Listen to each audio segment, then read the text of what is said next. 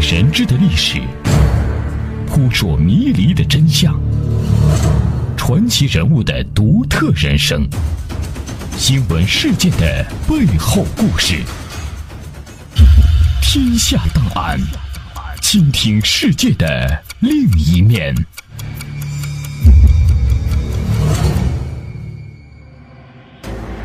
解密历史，还原真相。这里是天下档案，我是阿东，欢迎大家来到我们的节目当中。天下档案，倾听世界的另一面。上期节目里，我们为您简要回顾了前南斯拉夫领导人铁托的人生轨迹，而他的一系列政策，在他身后依然深刻地影响着南斯拉夫的历史走向。本期天下档案，我们将继续和您一起了解这位前南斯拉夫领导人的不凡经历。一九八零年五月四日，当地时间下午三点零五分，铁托在卢布尔雅纳逝世。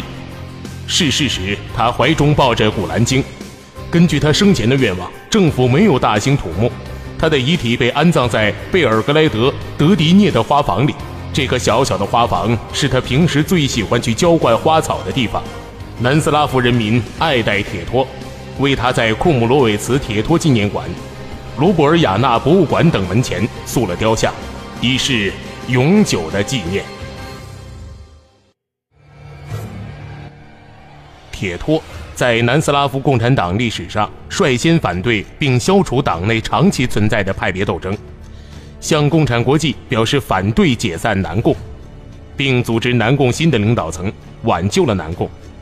在反法西斯战争年代。领导南斯拉夫人民在极端困难的条件下艰苦奋战，依靠自身力量夺取人民解放战争的胜利。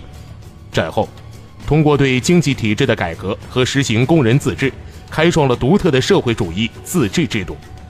在国际共产主义运动中，面对共产党和工人党情报局的谴责和施加的巨大压力，他始终坚持反对外来干涉和大国主义。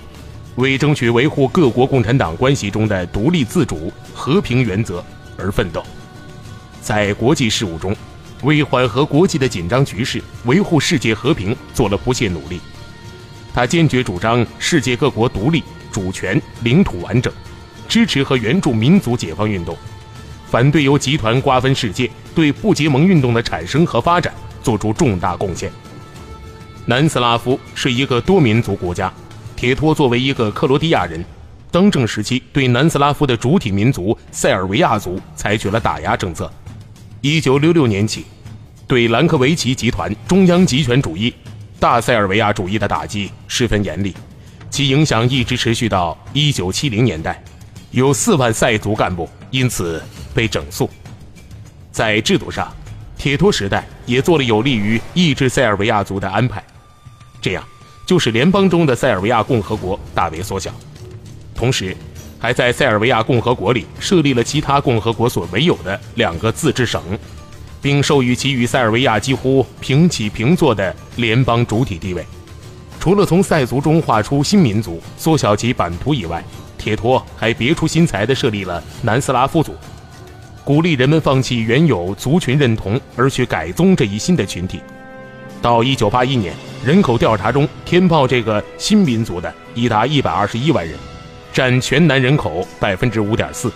铁托时代这样做，明显是要把南斯拉夫认同与塞尔维亚认同分开。经过这种种措施，塞尔维亚人的认同不断弱化。战前南斯拉夫王国时，塞尔维亚人占绝对优势，而到一九六一年，全南人口中自认塞尔维亚的人只占百分之四十二点一。到一九八一年，更降为百分之三十六点三。这些政策当时确实收到了巩固南斯拉夫共产党政权的作用，然而却使得国家凝聚力大为下降。这也导致了南斯拉夫日后分崩离析，国家失去了维护主权和领土统一的能力。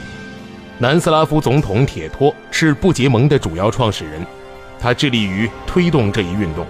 为了取得新兴国家的理解和支持。他在十年间访问了三十多个国家。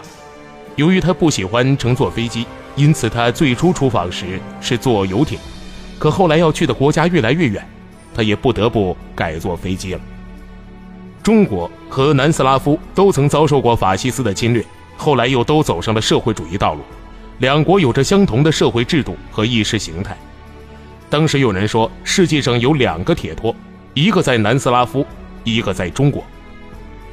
一九五六年三月二十四日，毛泽东在中央政治局扩大会议上道出了多年来一直深藏在他心里的秘密，说斯大林不相信他是共产主义者，认为他是半个。铁托，铁托领导南斯拉夫反法西斯战争的成功经验，使毛泽东受到了很大启发。南斯拉夫能够得到西方国家的援助，中国为什么不可以？于是，毛泽东曾一度主张向铁托学习，拿英美的钱干自己的事业。抗战期间，毛泽东试图争取美国援助，这无疑是借鉴了铁托的成功经验。欧战结束后，中共中央曾多次谈起南斯拉夫和铁托的经验。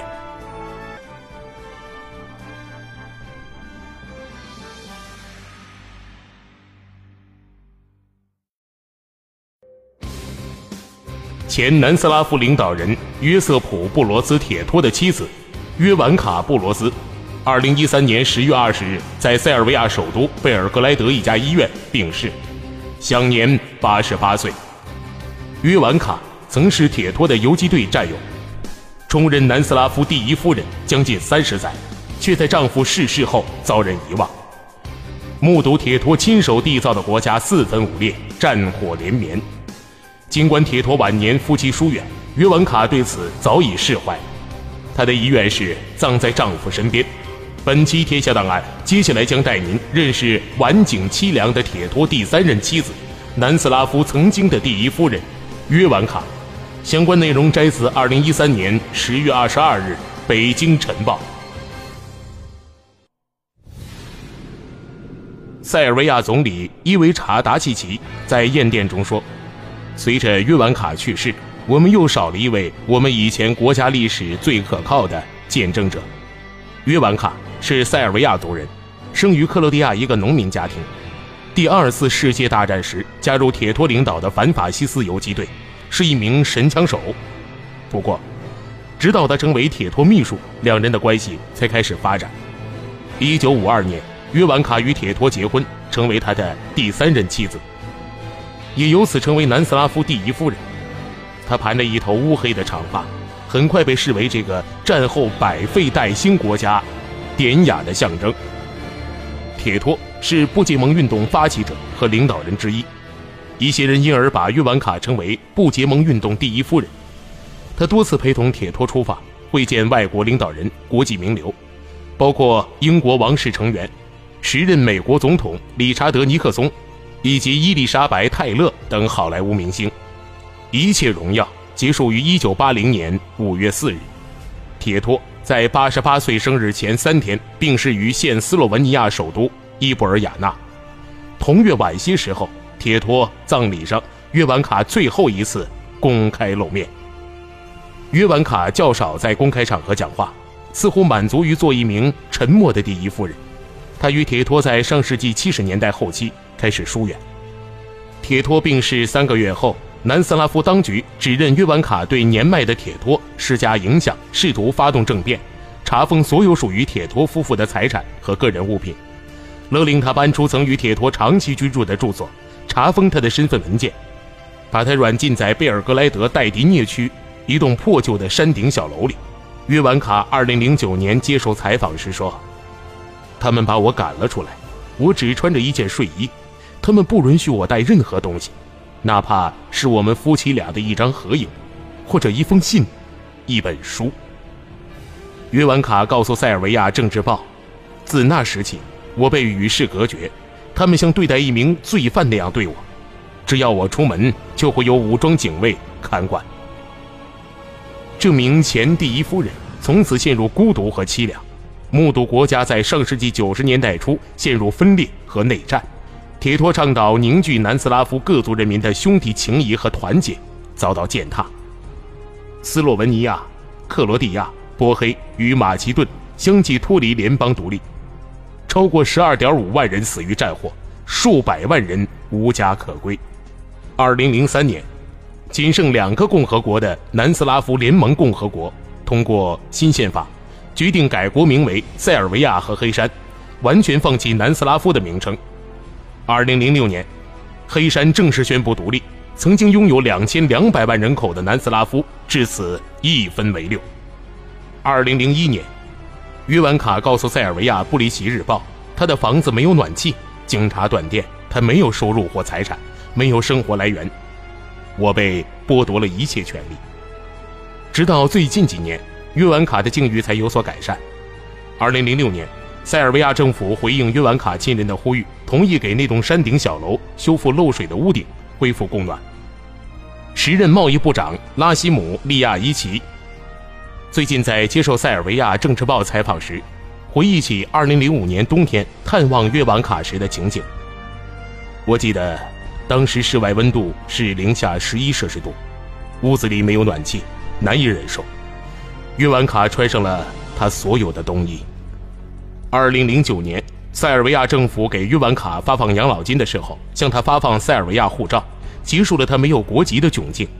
此后，他依旧很少发声，只在每年五月四日悄悄地来到位于贝尔格莱德的铁托墓。塞尔维亚总理达契奇在唁电中说：“不幸的是，历史对约晚卡的不公，直到他的晚年才刚刚开始消除。”铁托的第一任妻子是他早年逃亡途中认识的俄罗斯女孩，佩拉吉亚·别洛乌索娃。两人1918年结婚，1936年离婚。别洛乌索娃现已去世多年。他的第二任妻子是斯洛文尼亚人赫塔哈斯。作为革命工人运动的成员，哈斯在青年时期频繁地往来于法国和南斯拉夫之间。1937年，在法国首都巴黎。结识铁托。据《铁托的爱情与生活》一书介绍，哈斯1940年受组织委派前往土耳其伊斯坦布尔给铁托送护照，两人坠入爱河并同意结婚。随着德国入侵南斯拉夫，铁托前往贝尔格莱德，而已经怀孕的哈斯继续留在现克罗地亚首都萨格勒布。生下儿子米沙后不久，哈斯遭德国人抓捕。后于1943年通过交换战俘回到南斯拉夫游击队中，但此时铁托已有了新伴侣约晚卡。哈斯回到斯洛文尼亚生活。二战结束后，哈斯和铁托只在南斯拉夫总统府见过一次面。哈斯此后再婚并生有两个女儿。他和铁托的儿子米沙后来成为一名克罗地亚外交官。哈斯2010年3月在贝尔格莱德辞世，终年96岁。第三任妻子约完卡和铁托两人则没有孩子。天下档案，我是阿东。各位对哪些话题更感兴趣？可以直接参与到我们的节目当中，在新浪微博搜索一下“小楼文化”，找到我们的官方认证微博，可以给我们发送私信，或者打开微信查找“小楼文化”，订阅我们的微信公众账号。您还可以写邮件过来。小楼文化的全拼艾特 s i n a 点 com，天下档案，期待您的参与。南斯拉夫解体前，每天都有数千人甚至上万人来到花房瞻仰铁托墓，而现在，铁托墓已经少人问津了，甚至连争吵声都不再出现，当地人已经对它的存在视而不见。本期天下档案最后。我们将为您讲述曾经的政治圣地铁托墓风光不再。相关内容摘自二零一三年十月二十三日《环球时报》。八十八岁高龄的铁托遗孀约晚卡，二零一三年十月二十日在三十多年的软禁中去世。塞尔维亚政府前不久刚同意他葬在铁托墓中，令人不禁感慨万千呢。其实，铁托墓的遭遇何尝不是如此呢？塞尔维亚学者前不久接受《环球时报》记者采访时感叹着说：“上了岁数的人怀念铁托时代，年轻一代只向往好工作、好生活。”铁托墓位于塞尔维亚首都贝尔格莱德城南的小山上，离市中心不远。《环球时报》记者购票进入肃穆的铁托墓时，已是黄昏时分，游客相当稀少。整个陵园由墓地与陈列室组成，进门不远处就是铁托墓。根据介绍，这里原来是铁托办公之余常爱去的花房，他格外喜欢这个花房，希望死后一切从简，让花丛为伴。遵照他的生前愿望，人们没有为他专门修建陵墓，而是将他经常光顾的花房改建成长眠之地。人们还爱把铁托墓叫做“五月二十五日纪念馆”，因为铁托的生日是五月二十五日。这个名字似乎更充满了感情色彩。花房简单而朴素，墓两旁是绿色植物和花草，中间顶棚是玻璃房拱起，长长的白色灰纹大理石地面，在尽头沉着白色灰纹的大理石棺椁，没有任何装饰，没有任何评价，上面只刻着约瑟普·布罗斯·铁托，1892年到1980年几个金色大字。墓的另一侧房间里陈列着铁托生前用过的办公桌椅。还有不少关于铁托生前事迹的介绍，以及与各国领导人的大幅合影。墓的另一侧房间里陈列着的全部是火炬，这是前南斯拉夫各民族的青年为了表达对领袖铁托的爱戴，每年都会在铁托生日这一天，采用奥林匹克接力的方式传递火炬接力棒，把革命决心书装在火炬接力棒里，传到贝尔格莱德，然后作为礼物送给铁托。在铁托去世后，这个活动还持续了六年，一直到一九八六年。沿着山坡拾级而上，就是长长的陈列室，一间间陈列着前南斯拉夫各族人民和各国政府赠送给铁托的礼物。各民族人民喜欢把有特色的民族服饰送给铁托，还有不少非洲国家总统送的金灿灿的马鞍，还有一些出土的长刀长枪，足见戎马一生的铁托对军旅用品的喜爱。返回大门口，有一个小小的纪念品商店，清一色是红色纪念品和书籍，或者带有五角星，或者带有铁托的画像。游客还可以系上红领巾，戴上南斯拉夫时期十分流行的红五星船形帽照相，过一把红色旅游瘾。铁托，一九八零年五月四日病逝时，世界为之哀痛。出席葬礼的有一百二十八个国家和二百零九个代表团。其中有一百多个共产党、工人党派代表团，三十一位总统、四位国王、六位王子、二十二位总理或者首相，十一位国会议长。政要中有苏联领导人勃列日涅夫、英国首相撒切尔夫人、美国副总统蒙代尔、朝鲜国家主席金日成、日本首相大平正方、伊拉克总统萨达姆、巴勒斯坦领导人阿拉法特等。如此盛大的葬礼场面，让南斯拉夫人。十分的骄傲，西方人士当时调侃说：“逝世的铁托再次发挥了桥梁作用，把东西方两大敌对集团的领导人都紧密地联系在了一起。”南斯拉夫解体前，铁托墓成为政治圣地，每天都有数千人甚至上万人来到花房瞻仰铁托墓。每逢铁托的生日或忌日，瞻仰和献花的人更多了，来自世界各地的人都穿着节日盛装。据统计。铁托去世后的最初四年间，共有超过一千一百万人次前来瞻仰，这个数字是南斯拉夫人口的一半。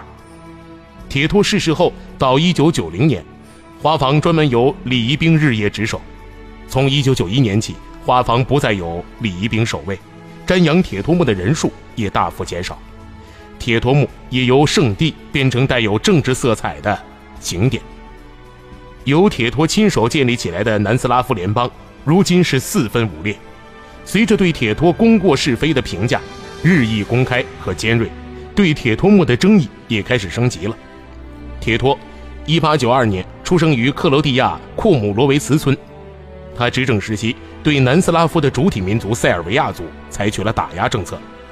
一些塞尔维亚人对铁托有强烈的不满，认为塞尔维亚一再被分裂是铁托造成的。铁托应当葬在普通公墓里。激进的塞尔维亚人甚至声称，克罗地亚族的铁托葬在贝尔格莱德是塞尔维亚人的耻辱，提出要么克罗地亚人将铁托墓迁走，要么塞尔维亚政府另寻地方安葬铁托，如不迁走，就将其捣毁。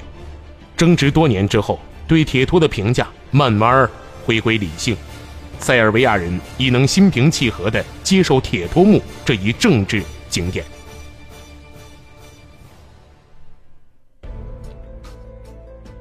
铁托墓、列宁墓，实际上也成为了一种社会现象。